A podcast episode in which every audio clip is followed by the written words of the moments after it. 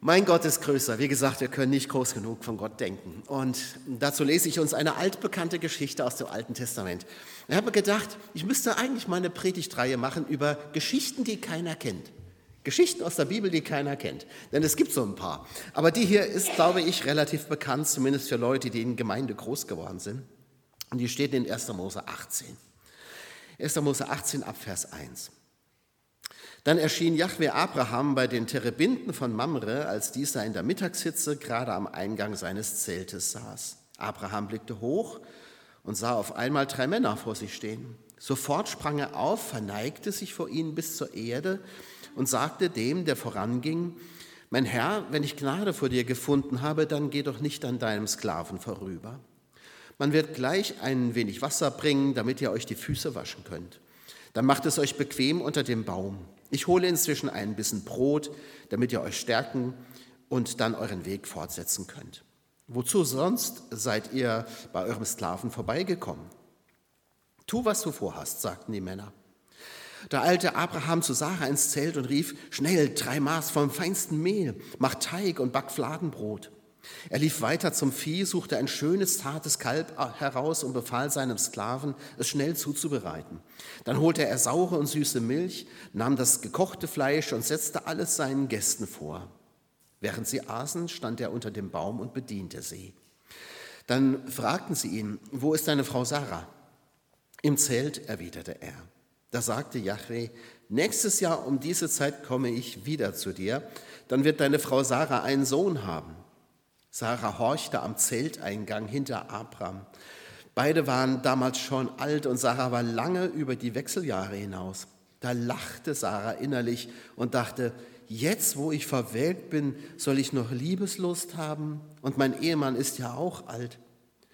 Da sagte Yahweh zu Abraham, wo, warum hat Sarah denn gelacht und denkt, soll ich, alte Frau, wirklich noch Mutter werden können? Sollte für Yahweh denn irgendetwas unmöglich sein. Nächstes Jahr zur genannten Zeit komme ich wieder, dann hat Sarah einen Sohn. Ich habe doch gar nicht gelacht, leugnete Sarah, denn sie hatte Angst bekommen. Aber er sagte, doch, du hast gelacht. Ist ja nicht so verwunderlich. Also zwei, zwei Dinge eigentlich, die, die mir hier so, so wichtig geworden sind. Das eine, da dreht es sich um das Erscheinen Gottes und dann eben um diese Verheißung. Wir haben es ja äh, gut, wenn wir diese Geschichte lesen, und wahrscheinlich viele von euch kennen sie auch und wir wissen schon gleich, es ist der Herr, der da zu Abraham kommt. Das ne? heißt ja da, Yahweh kam ne? in Gestalt dreier Männer und wir wissen das sofort, Abraham weiß das ja noch nicht, aber wir. Ihm begegnen ja erstmal drei Männer, er sitzt vor seinem Zelt und er hebt die Augen, heißt es da, er erhob seine Augen auf und sieht diese drei Männer, die vor ihm stehen als ob sie schon die ganze Zeit da gewesen wären, so hat den Eindruck. Man erfährt gar nicht, wo kommen die überhaupt her. Sie sind einfach da. Abraham bemerkt sie anscheinend erst, als sie vor ihm stehen. Vielleicht hat er so ein bisschen gedöst, das kann ja sein. Oder waren die schon immer da? Und sie erscheinen jetzt einfach vor ihm. Es wird nicht gesagt. Es muss offen bleiben. Jedenfalls erregen sie im wahrsten Sinne des Wortes Aufsehen. Er sieht auf der Abraham. Die drei veranlassen ihn, seinen Blick zu heben.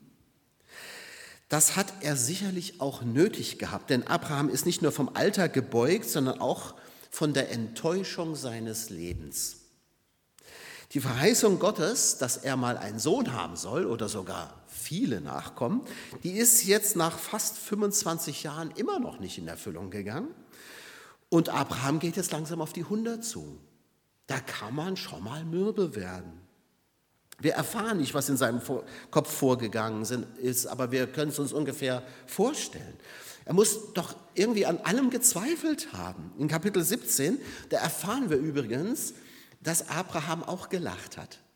Da macht Gott ihm ja nochmal, bestätigt Gott nochmal die Verheißung und er lacht auch. Also es war nicht nur die Sarah. Er, auch Abraham fand die Verheißung Gottes allmählich lächerlich. Nun hat er ja immerhin den Ismael äh, bekommen und hat sich damit auch abgefunden, dass das sein einziger Sohn bleiben wird. Und darum bittet er Gott ja auch, dass er wenigstens den dann segnet. Aber Gott hat andere Pläne. Und nun kommen diese drei, diese drei Männer, und sie bringen Abraham immerhin dazu, dass er aufsehen kann. Wenn wir gebeugt sind, dann schauen wir unter uns. Und das ist, das, das ist die erste, das überliest man so, ne? aber das ist die erste Wirkung der Erscheinung Gottes, dass Abraham wieder aufschauen kann. Sie wissen, wir wissen, dass es Gott selber ist, der da kommt in Gestalt dieser drei Menschen. Drei Menschen interessanterweise ja auch. Ne? Natürlich könnte man fragen, wieso muss Gott eigentlich nochmal kommen? Hat Abraham nicht schon genug Verheißung bekommen? Also Gott ist ihm ja schon mehrfach begegnet. Aber Gott muss Abraham und seiner Frau mehrmals versichern, dass er es ernst meint mit seiner Verheißung. Der Glaube, der muss eben immer wieder gestärkt werden. Und man kann das dem Abraham ja gar nicht hoch genug anrechnen, dass er überhaupt glaubt. Denn natürlich, wenn man das so in der Bibel so nach und nach liest, ne, Kapitel 17 hat eine Erscheinung, in 15 hat er eine Erscheinung, also Gott erscheint irgendwie ständig, hat man das Gefühl, aber man muss den Zeitraum ja auch beachten. Das sind ja 25 Jahre. Äh, also das ist schon mühsam, zumal der Abraham nichts Schriftliches hat. Er hat nur das. Wir haben ja immer noch die Bibel, wir können ja nochmal nachlesen. Das konnte der Abraham aber nicht. Der hat nur diese Erscheinung, die alle paar Jahre mal kommen. Die sind natürlich gewaltig, klar, aber ich meine, hier sieht er drei Männer. Er weiß ja noch gar nicht, dass das Gott ist. Also der Glaube muss immer wieder gestärkt werden. Der Glaube bedarf auch der Hilfe. Das ist einfach so. Und gerade bei Abraham. Und ja, man weiß nicht so ganz genau, es heißt ja hier, dass Yahweh kommt, also dass der Herr kommt. Ähm, kommt. Er kommt in Gestalt dreier Männer. Das können natürlich auch drei Engel sein, denn wo der Engel Gottes ist, da ist Gott selbst. Das ist so. Und wenn Gott höchst selbst erscheint und nicht nur als ein Engel oder so, dann, dann sieht das meistens ganz anders aus. Also da gehen die Leute in die Knie. Aber wie dem auch sei, es mag ein Engel sein. Vielleicht ist euch das auch mal passiert. Da unterhältst du dich mit jemandem, zunächst sieht das nach einem ganz gewöhnlichen Gespräch aus, ist eigentlich gar nichts Besonderes, und plötzlich sagt der ein Gesprächspartner etwas, das dich zutiefst trifft. Nicht unbedingt im negativen Sinn, vielleicht auch im positiven Sinn, egal, aber es berührt dich plötzlich zutiefst. Und plötzlich merkst du, dass du, dass du vielleicht einen ganz tiefen Trost empfangen hast durch das, was dieser Mensch dir gesagt hat. Oder du, du merkst, wie dein Blick geweitet wird, wie du wieder aufsehen kannst, wie Abraham, weil dieser Mensch dir irgendwas gesagt hat, was dich zutiefst getroffen hat. Oder du erfährst, dass du von einem festgefahrenen Gedanken gelöst wirst, dass du wieder weit denken kannst. Du bist zutiefst berührt und du merkst, hier hat Gott mir was gesagt. Das war der lebendige Gott, der mir was gesagt hat. Plötzlich steht da sozusagen Gott vor dir in Gestalt eines Menschen. Das kann doch sein, so wie hier bei Abraham. Nicht leibhaftig natürlich, das ist ja klar. Plötzlich steht da Gott so wie aus dem Nichts, wie, wie hier auch. Wo kamen, die, wo kamen diese Leute her? Es hat mir mal jemand erzählt, er hatte eine Begegnung auf so einem, das war irgendein christlicher Kongress, äh, Kongress, mitten in der Masse kam eine Frau auf ihn zu und sagte ihm etwas und er war, er, der war völlig äh, betroffen von dem, was diese Frau ihm, der, der kannte die gar nicht und sie ihn auch nicht. Und dann ging sie auch wieder und dann, sie war weg. Sie war einfach verschwunden. Kann natürlich in der Masse verschwunden sein, keine Ahnung. Ne? Aber er hat sie nicht mehr gesehen. Aber er, hat, er sagte, das war für mich wie ein Engel Gottes. Ist doch wunderbar. Sowas gibt es doch. In der Mittagshitze passiert das. Das wäre bei uns der Zeitpunkt des geschäftigen Treibens. Ne? Wir sind ja den ganzen Tag beschäftigt. Wir machen ja mittags, vielleicht machen wir mal eine Pause, wenn wir in Rente sind, ne? aber ansonsten wird durchgearbeitet. Das ist im Orient anders der heißeste, das ist der heißeste Moment am Tag und da sitzt man, da tut man nichts. Das kennen wir ja auch aus Südeuropa, da wird Siesta gehalten oder so. Und so ist es im Orient auch. Nur ein Verrückter würde in der Mittagshitze äh, seiner Haupttätigkeit nachgehen. Er sitzt also da und das heißt, ähm, er, er ist aber trotzdem mitten in seinem Alltag. Und ich frage mich manchmal, rechnen wir eigentlich damit, dass wir Gott begegnen können, nicht nur sonntags morgens, wenn wir hier sitzen und eine Predigt hören oder vielleicht noch in der Bibelstunde, sondern mitten in unserem Alltag. Gideon ist gerade beim Weizentreschen, als Gott ihm begegnet, mitten bei der Arbeit. Stell dir doch einfach mal vor, du sitzt beim Arzt im Wartezimmer, da sitzt man ja lang genug oft. Und äh, das ist so die Zeiten, die, die wir hassen, ja, wo, wo nichts passiert. Das ist so ungefähr die Zeit, wo Abraham auch gerade ist. Es passiert gerade nichts, es ist aber sein Alltag. Und vielleicht hat er gedöst und es war so ein bisschen Ruhe. Wenn du beim Arzt sitzt, hast du auch Ruhe. Da kannst du dich mal in dich selbst zurückziehen oder so. Und jetzt stell dir doch mal vor, jemand sagt dir da was. Gott begegnet dir da. Oder dein Blick fällt auf einen Zeitschriftenartikel, der dich irgendwie berührt oder was weiß ich was. Es kann mitten im Alltag passieren. Mitten im Alltag. Der, ich meine, der Abraham hatte ja auch keinen Sonntag muss man ja klar sagen. Denn der Sabbat, der, der äh, ist ein geheiligter Tag, aber ob der Abraham das schon gewusst hat, das sei mal dahingestellt. Die Frage ist, rechnen wir mit der Gegenwart Gottes in unserem Leben? Rechnen wir damit, dass er uns jederzeit begegnen kann, dass er uns irgendwie ansprechen kann? Müssen wir vielleicht wie Abraham mal den Blick heben oder wird uns der Blick gehoben? Müssten wir mal aufschauen, um zu entdecken, da ist ja Gott bei mir. Das sind ja solche heiligen, besonderen Momente, wo sowas passiert. Das ist vielleicht nicht ganz so alltäglich, das mag schon sein, aber Abraham weiß ja auch noch nicht, dass es Gott ist, der vor ihm steht, oder doch? Er weiß jedenfalls, was er zu tun hat. Er erweist sich als perfekter Gastgeber. Das ist eine interessante Reaktion, die er hier zeigt. Man müsste das, was er den Männern sagt, so übersetzen, dass man sagt, ich mache euch mal ein paar Schnittchen. Ja, das ist so das, was man mal schnell macht, ein paar Schnittchen. Äh, so müsste man seine Einladung übersetzen. Aber das ist ja maßlos untertrieben, was er da macht. Er eilt sich. Es muss jetzt alles schnell gehen. Ne? Er treibt die Sklaven an und er treibt die Sarah an. Macht, macht, macht, voran, voran, voran. Und alles weist, weist darauf hin, dass Abraham sich als Diener der drei versteht. Und was er hier vorbereiten lässt, das ist nicht nur ein Schnittchen.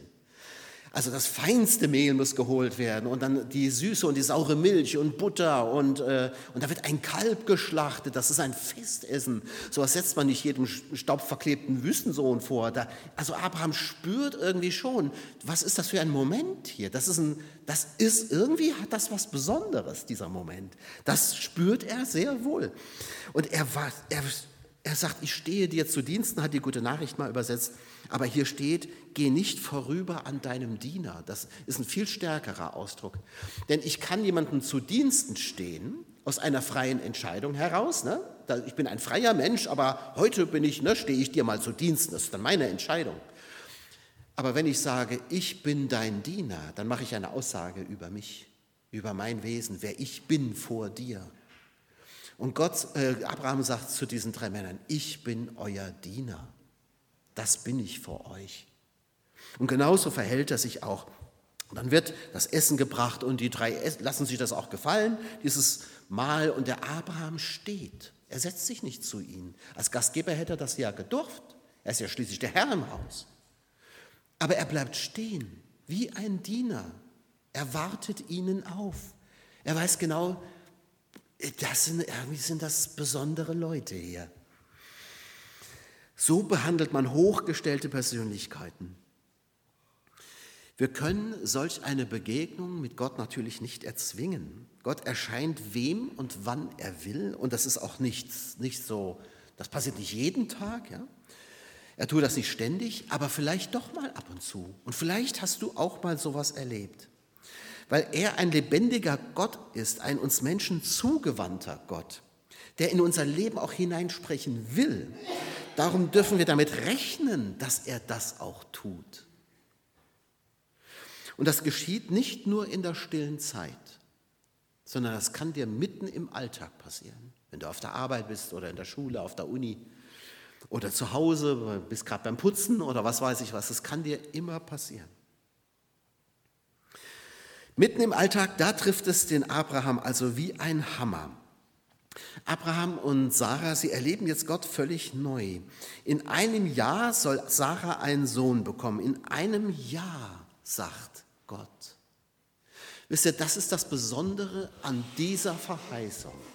Sonst ist es ja ganz oft, ne, Gott hat Abraham versprochen, du wirst ganz viele Nachkommen haben. Okay, super. Ja, du wirst das Land besitzen und so weiter. Ist okay. Und viele Verheißungen, da, da wird aber nie ein Termin genannt. Das heißt nicht dann und dann, ne? bei manchen ja, und hier ist es eben auch so. Gott nennt einen Termin. Das heißt, es wird jetzt nachprüfbar, ob Gott den Wort hält.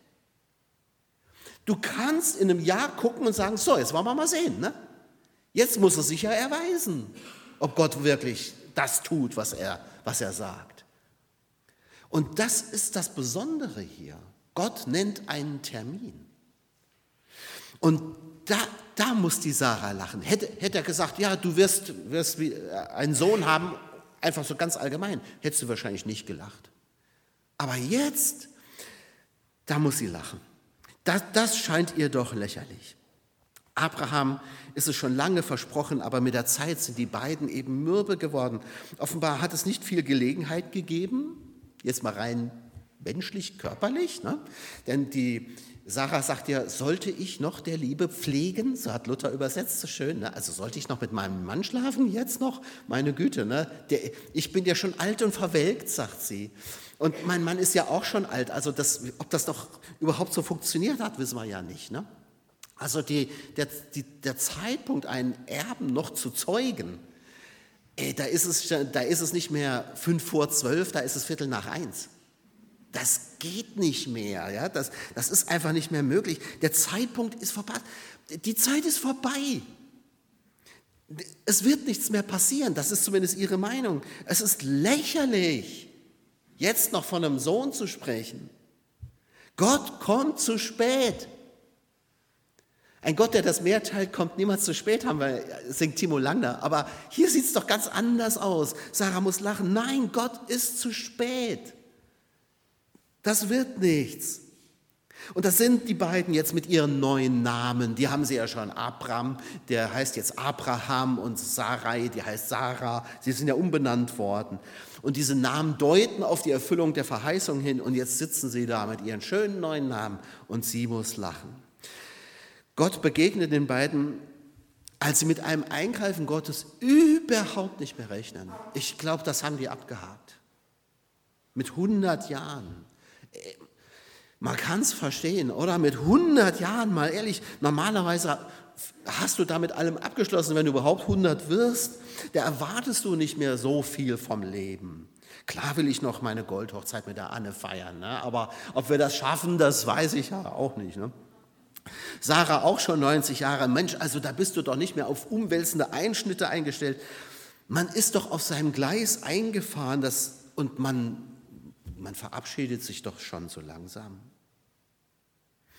Und wie geht's dir? Manch einer muss ja gar nicht so alt werden, um eingefahren zu sein.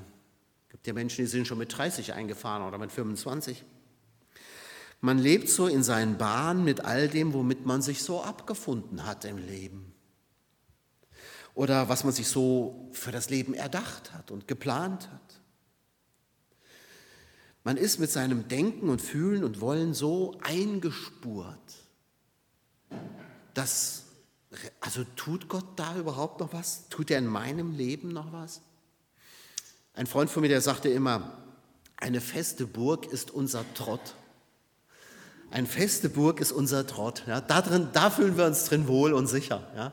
Aber nicht, eine feste Burg ist unser Gott, so heißt er normalerweise. Eine feste Burg ist unser Trott. Unvorstellbar, dass sich noch was ändern könnte.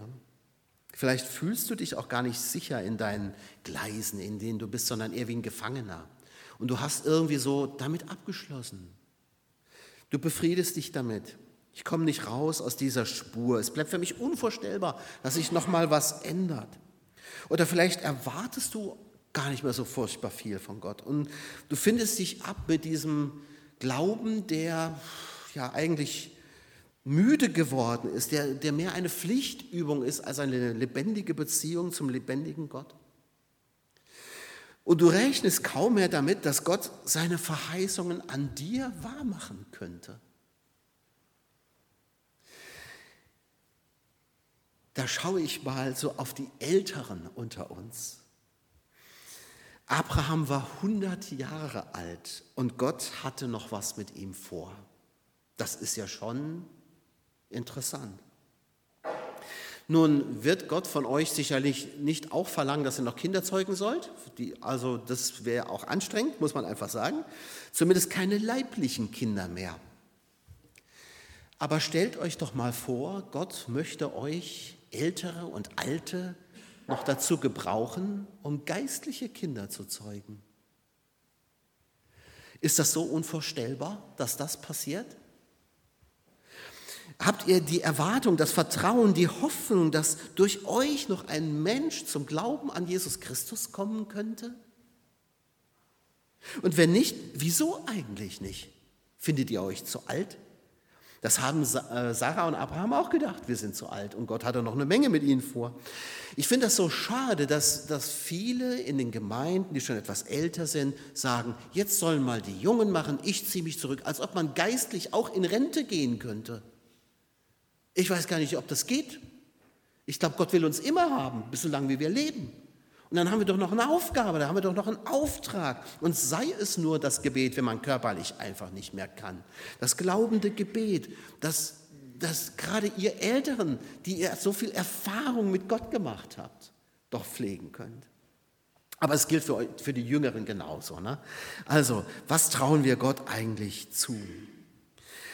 In unserer Gesellschaft ähm, gelten äh, bestimmte Menschen nichts, das sind Alte, Kranke und Kinder.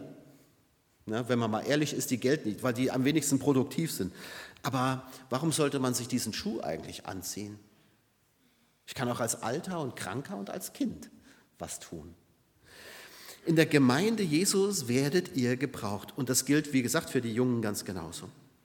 Oder wie ist es denn mit dieser Verheißung, die Jesus ausspricht? Es gibt eine Menge Verheißungen. Ich greife mal eine raus aus Markus 16. Da sagt Jesus, die Glaubenden aber werden an folgenden Zeichen zu erkennen sein. In meinem Namen werden sie böse Geister austreiben und in unbekannten Sprachen reden. Wenn sie Schlangen anfassen oder Gift trinken, wird ihnen das nicht schaden. Und Kranke, denen sie die Hände auflegen, werden gesund. Hat Jesus das jetzt gesagt oder hat er das nicht gesagt? Es steht doch geschrieben. Glaubst du, dass das noch möglich ist? Oder, oder findest du das auch lächerlich? Musst du da so in dich hineinlachen und denken, ja, das war vor 2000 Jahren, aber heute nicht mehr. Erwartest du auch, dass Jesus vielleicht seine Verheißungen an dir wahr macht? Vielleicht glaubst du ja sogar für andere und denkst, ja genau, äh, bei dem und dem hat das funktioniert, aber naja, ich bin aus der Nummer raus. Aber woher willst du das wissen? Dass du aus der Nummer raus bist. Vielleicht will ja Jesus seine Verheißung an dir wahrmachen. Woher willst du das wissen? Sind Gottes Verheißungen lächerlich? Findest du das? Erwartest du, dass er noch etwas tut? Und wenn nicht, warum eigentlich nicht? Findest du das zum Lachen, dass Gott dich gebrauchen könnte? Dass er noch etwas mit dir vorhat? Versteht mich da jetzt richtig, ich glaube nicht, dass wir als glaubende Menschen äh, Wunder in Serie produzieren. Das gibt es ja auch. Ne? Es, äh, äh, manche glauben, wir könnten einen übernatürlichen Lebensstil pflegen ja? und sagen dann so, ja, wenn du mit Jesus lebst, ja, dann, dann sind Wunder äh, das Normale. Es ist aber Quatsch. Ne? Also die Wunder passieren auch in der Bibel nicht jeden Tag.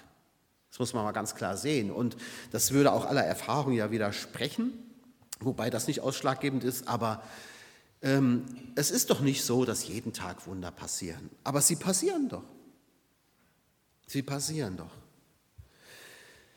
Wir können sowieso gar nichts ohne unseren Herrn, ohne Jesus Christus. Es kommt ja nicht auf unsere Kraft an, sondern auf seine Kraft. Aber die ist doch da. Und ihm soll die Ehre zuteil werden. Und weil es auf Gottes Kraft ankommt und um seine Ehre geht, können wir doch erwarten, dass Gott auch heute noch was tut. Und er tut ja auch was.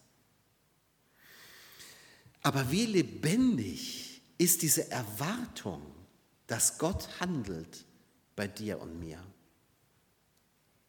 Hat er jetzt das Meer geteilt? oder nicht? Ein Gott, der das Meer teilt, kommt niemals zu spät. Ich glaube, wir werden anfangen, Gott auch nochmal ganz neu zu erleben, wenn wir seine Verheißungen ernst nehmen. Und nochmal, ich glaube nicht, dass dann Wunder am laufenden Band passieren. Das Wunder sind ja immer noch was Besonderes, sonst wären sie auch keine Wunder mehr. Das wäre dann was Alltägliches. Aber es muss ja auch nicht jedes Handeln Gottes gleich ein riesengroßes Wunder sein. Die Frage ist für mich eher, ob wir von Gott überhaupt noch was erwarten. Oder ob wir geistlich so steinalt geworden sind wie Abraham und Sarah. Glaubst du, dass Gott dein Leben verändern kann? Glaubst du, dass dein Nachbar zum Glauben kommen kann durch dich? Oder deine Kinder? Glaubst du, dass Gott zu seinen Verheißungen steht? Das ist die große Frage. Es hat mich schon berührt. Ich, wir hatten ja gestern einen biblischen Unterricht in Kleingladenbach äh, und die Damaris Krusemark, die Pastorin aus Wolzhausen, hat erzählt, was sie gerade erlebt haben. Und das fand ich berührend, ich möchte das mal weiter, äh, weiter sagen. Die hatten gerade eine Taufe vor kurzem und sie hatten sieben Täuflinge. Das war allein schon ein Wunder für die Gemeinde, weil die viele lange Jahre nichts hatten. Da waren keine Taufen. Und jetzt waren plötzlich sieben Leute wieder da. Das war schon, also da waren die schon total glücklich drüber. Und, ähm, und dann fragten sie tatsächlich am Ende, nachdem die sieben getauft worden waren, möchte sich jemand noch spontan taufen lassen? Die hatten vorgesorgt, die hatten trockene Ersatzkleider da liegen. Also allein das. Ne? Wenn du glaubst, dann sorgst du vor, oder? Die hätten ja jetzt auch fragen können und hätten sich gar nicht vorbereitet, weil in Wirklichkeit sie denken, oh, naja, passiert ja eh nicht. Nein, aber sie haben damit gerechnet, es könnte. Und siehe da, die Tochter von der Damaris hat sich taufen lassen, tatsächlich. Und das war für sie als Mama natürlich auch total ein Highlight. Aber es hat noch eine Person sich gemeldet, eine Frau, die wusste nichts von den trockenen Kleidern. Das hat sie nicht gewusst, dass da welche liegen. Aber die hat gesagt, und ich will mich taufen lassen. Das hat Gott mir klar gemacht. Und die ist mit ihren Klamotten ins Wasser gegangen, hat sich keine Gedanken darum gemacht, was, sie, was hinterher mit ihr passieren wird. Ich weiß nicht, wie sie das, aber sie hat sich taufen lassen. Und die Damaris erzählt so, wir, da hast du das Wirken Gottes mit Händen greifen können. Du hast es spüren können, du hast es sehen können, du hast es hören können, du hast es erleben können, dass das noch geschieht. Das sind doch Wunder. Hat mich unheimlich berührt. Gott sagt zu Abraham, ich werde ganz sicher nächstes Jahr wiederkommen. Ich werde da sein. Das heißt, Gott stellt sich zu seiner Verheißung so, ne, dass er sich auch hinstellt und sagt, ich werde wieder da sein, dann kannst du mich darauf ansprechen. Die Formulierung im Hebräischen lässt keinen Zweifel darauf. Ich werde da sein und du wirst einen Sohn haben. Und natürlich, ja, die Sarah, die lacht in sich hinein und denkt, jetzt wo ich hingeschwunden bin, heißt es, oder man kann sogar noch, noch Ärger übersetzen, eigentlich heißt das Wort abgenutzt. Jetzt, wo ich abgenutzt bin, wo ich verbraucht bin, verzehrt, äh, da soll ich noch Lust haben? Also es scheitert ja schon daran, ja? Ich, ich habe überhaupt keine Lust mehr. Gemein sein kann, sein kann zweierlei. Zum einen kann gemein sein, sie hat keine Lust äh, auf die körperliche Betätigung, ne? also keine Lust auf Sex mehr. Das könnte man ihr in dem Alter auch nicht verdenken, wenn das so ist. Ne? Aber möglicherweise steckt in der Formulierung noch mehr. Sie hat auch keine Lust mehr zu hoffen. Das hat sie nämlich lang genug getan. Sie hat einfach keine Lust mehr zu hoffen und doch wieder enttäuscht zu werden. Und ich glaube, dass das mehr da drin steckt als das Körperliche. Sie hat mit allem abgeschlossen. Und sie findet auch sachliche Argumente. Sie sagt, ja, und mein Mann ist ja auch zu alt. Ich meine, das, ich will jetzt ihm da nichts unterstellen, aber vielleicht funktionierte das rein körperlich auch nicht mehr so. Und Gott? Gott fragt, warum? Warum hast du gelacht? Wieso? Glaubst du mir nicht? Das Misstrauen in die Allmacht Gottes wird von ihm getadelt, wenn auch schonend, wie ich finde. Ne? Also er, er hält ja keine Strafpredigt jetzt, aber er sagt schon, er spricht schon an. Vielleicht sieht er in diesem Moment ja auch die vielen Jahre des Bangens und Hoffens und Wartens, die vielen Jahre der Enttäuschung. Ich glaube schon, dass Gott das, Das hat er ja gesehen an Sarah. Er hat ja auch gewusst, was das für die beiden bedeutet, so lange warten zu müssen. Er stellt sie jetzt nicht in den Senkel. Er weiß um diese Hoffnungslosigkeit, um diese Resignation. Und ich glaube, er verurteilt sie auch nicht. Er weiß auch, was er ihr zumutet. Er weiß, wie schwer das für sie ist, aber er stellt die Frage trotzdem. Er stellt ihr Verhalten in Frage und ihr Verhältnis zu ihm und tadelt sie und sagt, sollte mir etwas zu wunderbar sein, so muss man es wörtlich übersetzen, sollte mir etwas zu wunderbar, zu groß, zu schwer, zu unmöglich sein? Und die Antwort ist nein. Sarah schränkt Gott auf das ein, was sie denken kann. Auch das kann man ja verstehen, gerade in ihrer speziellen Situation. Aber wir lassen Gott eben nicht mehr Gott sein, wenn wir ihn immer nur auf unseren Horizont beschränken, auf, auf unser Denken. Was für ein kümmerlicher Gott wäre das, wenn der nur das tun könnte, was ich auch denken kann. Wir blicken oft zu fest auf das, was Menschen möglich ist, aber damit nehmen wir Gott die Ehre. Denn wir vertrauen ihm nicht, dass er wirklich Gott ist und dass ihm nichts unmöglich ist. Nichts ist diesem Gott unmöglich. Dass das so ist, das wissen wir natürlich auch oft, aber dennoch fehlt oft das Vertrauen im konkreten Lebensvollzug. Dieses Lied von dem Timo Langner, das, das wir anfangs gehört haben, ich liebe dieses Lied. Und äh, Markus, du hast das am Anfang auch so, so schön gesagt. Ja, wir, wir wollen das ja auch glauben. Und ja, wir glauben das, dass Gott das mehr teilt, aber manchmal glauben wir es auch nicht. Und ich habe das Lied zum letzten Mal gehört, habe ich gepredigt in, Gla in ähm, Gladenbach, genau, beim, beim, Special Service von Stefan Bieber. Und, äh, und da wurde auch dieses Lied eingespielt mit dem Video. Und ehrlich, da habe ich geheult weil, weil ich so in einem Moment war, wo ich gedacht habe, ja Gott, genau das will ich wieder glauben, dass du das Meer teilen kannst, auch mein Meer. Genau das will ich nochmal glauben. Du kannst es. Das, ich kann das nicht immer, sage ich euch ganz ehrlich. Ne? Ich hab, ich, manchmal verzweifle ich auch an Gott. Und manchmal bin ich so niedergeschlagen. Aber darum predige ich das heute hier. Darum möchte ich euch heute weiter sagen von dem Gott, dem nichts unmöglich ist, damit ihr neuen Mut habt. Manchmal fehlt uns dieses Vertrauen im konkreten Lebensvollzug und Gott sagt zu uns dann vielleicht genauso, doch, du lachst. Du lachst über mich. Du lachst immer, wenn du mir nicht vertraust. Du lachst mich im Grunde aus und du nimmst mir damit die Ehre. Du machst mich zu einem Götzen. Du machst mich zur Religion, zur frommen Pflichtübung. Denn das wird der Glaube, wenn er seines Wesens beraubt wird, nämlich des Vertrauens. Glaube ist Vertrauen. Und wenn er das verliert, dann ist er nur noch Religion.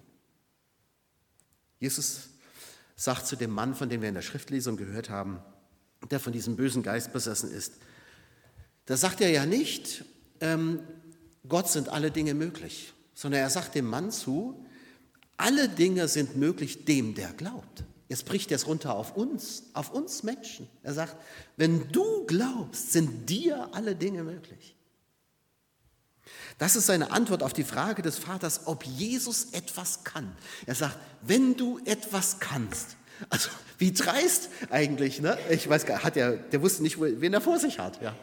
Wenn du etwas kannst, aber das heißt ja, ähm, das heißt ja zweierlei, was Jesus hier sagt. Zunächst sagt Jesus etwas über sich. Er sagt nämlich, ja, ich kann. Ich, ich glaube, ja, ich kann, ja. Ich bin verbunden mit dem Vater, aber er sagt auch etwas über uns. Ihr könnt auch, wenn ihr glaubt. Darum auch die Antwort des Vaters, ja, ich glaube ja, aber, ne, aber irgendwie auch nicht. Ich stecke da in der Zwickmühle, hilf meinem Unglauben. Wir werden nicht zu, zu frommen Supermännern und Superfrauen, nein, das werden wir nicht. Und und es geschieht ja auch nicht alles, worum wir bitten. Es ist ja nicht so, dass Gott uns eine Macht in die Hand gibt, mit der wir jetzt irgendwas bewirken könnten. Nein, es ist Gott, der etwas tut, nicht wir. Wir bleiben immer die kleinen armen Würstchen. Und wir machen auch die Erfahrung, nein, Gott er hört nicht alles, es passiert nicht jeden Tag ein Wunder, aber es geschieht. Denn wenn Gott spricht, dann erschafft er auch etwas und zu seinen Verheißungen steht er. Wenn Gott zu Abraham und Sarah sagt, ihr werdet nächstes Jahr einen Sohn haben, dann ist dieser Sohn vor ihm schon da. Der existiert praktisch schon, nämlich in Gottes Gedanken. Und das, was Gott denkt, das wird auch ins Leben kommen. Vor Gott ist dieser Sohn schon Wirklichkeit. Kann das denn wahr sein, fragt, fragt sich Sarah und Gott sagt, es ist wahr. Es ist bei mir schon längst wahr, denn bei mir ist nichts unmöglich. Gott hat seine Verheißung für Abraham und Sarah für alle Völker durchgesetzt, gegen ihren Unglauben kann man sagen, gegen alle Widrigkeiten und Schwierigkeiten, über alle Katastrophen und Hindernisse hinweg. Er ist nie zu spät gekommen. Er hat das vollbracht, was er wollte. Und so ist er heute auch. Er erfüllt seine Verheißungen. Und ich wünsche euch, dass ihr diesen Mut auch nochmal habt, euch neu darauf einzulassen.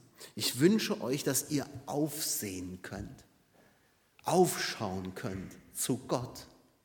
Dass euer Blick nicht gesenkt bleibt, frustriert und, und ihr nur den Boden anstarrt, sondern dass ihr aufschaut zu Gott. Das möge der Geist Gottes uns allen schenken. Amen.